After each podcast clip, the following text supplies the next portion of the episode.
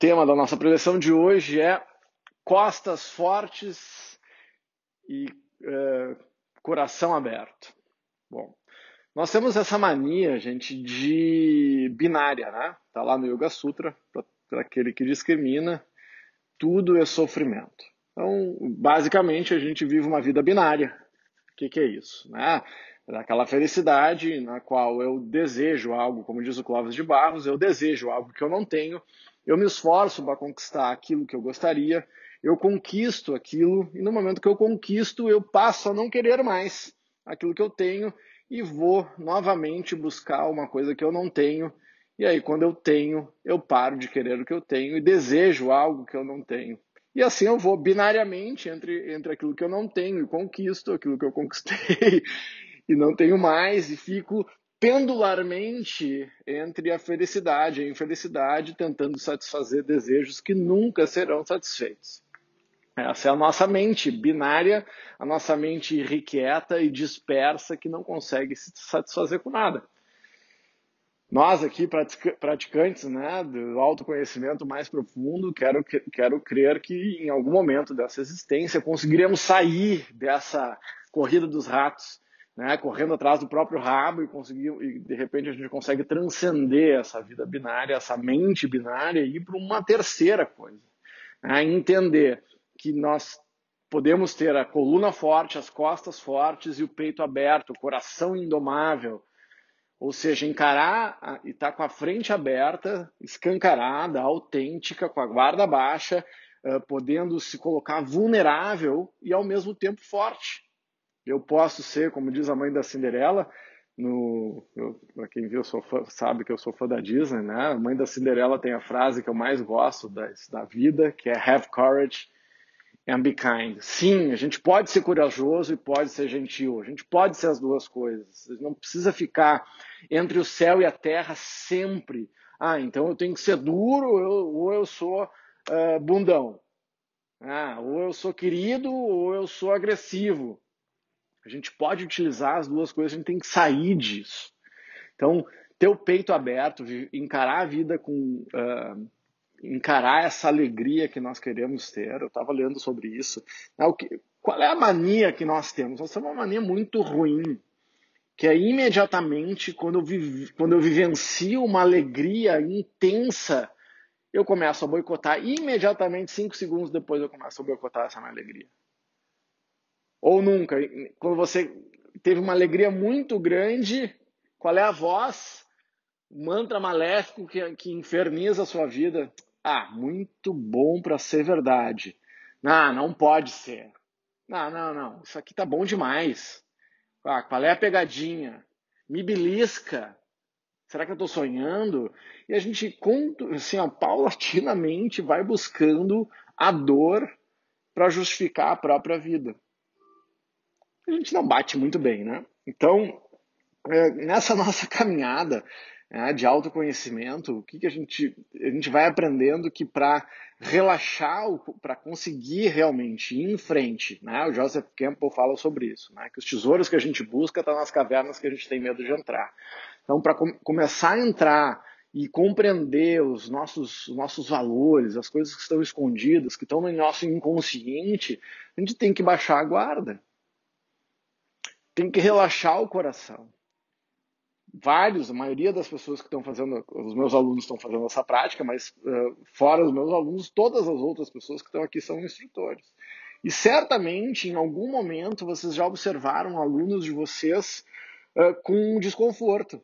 Ah, mas não era para estar tá melhor isso, eu estou aqui me dedicando e eu estou desconfortável, eu tenho ansiedade. Isso são as dores do crescimento. Entende? Quando a gente começa a, a, brincar e mergulhar no autoconhecimento, é normal. Muito, as pessoas estão muito tensas, elas começam a distensionar. E, a, e o destensionamento físico, emocional e mental traz sensações que são diferentes. Parou meu microfone? Daqui tá. Não, eu ouvi. Ah, e o, o Sidney atrapalhando a minha preleção. Só podia. todo mundo ouvindo, né? Essa voz que vocês ouviram aqui, a voz foi, a voz, foi o Cid. Eu acho que eu reconheci a voz, não vi se foi ele mesmo.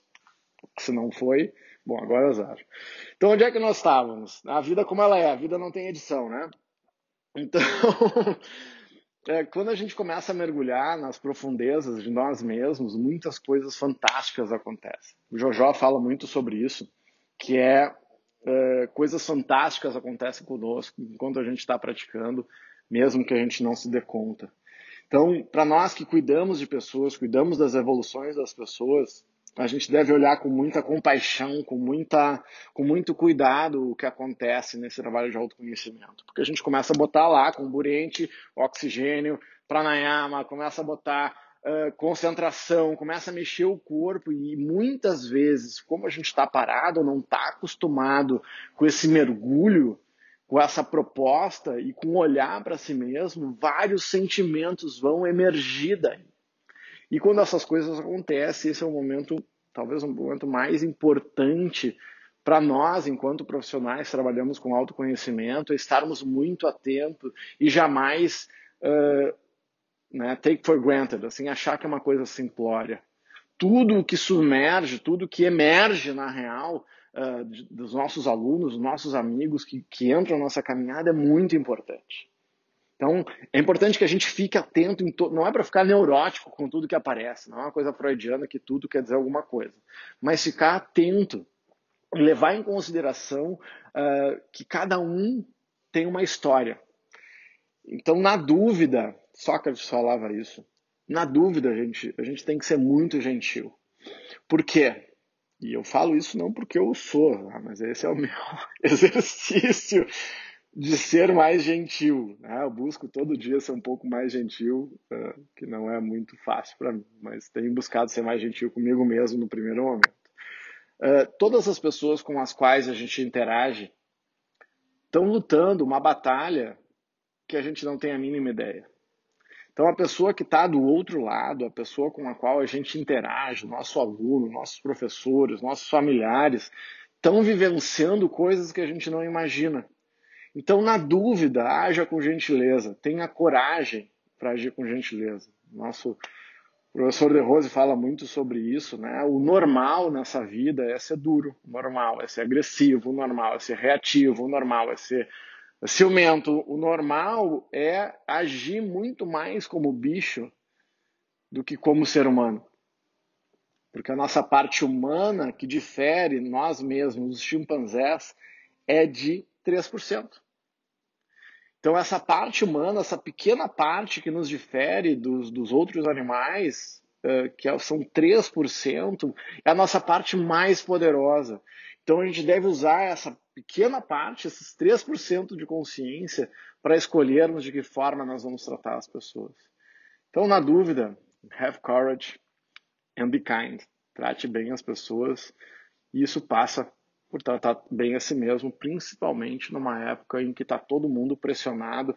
Não desconsidere as dores dos outros, porque desconsiderar a dor do outro causa mais dor do que a própria dor. Então, veja com compaixão, com carinho, com amorosidade. E é isso. Esse é o recado de hoje. Bora praticar.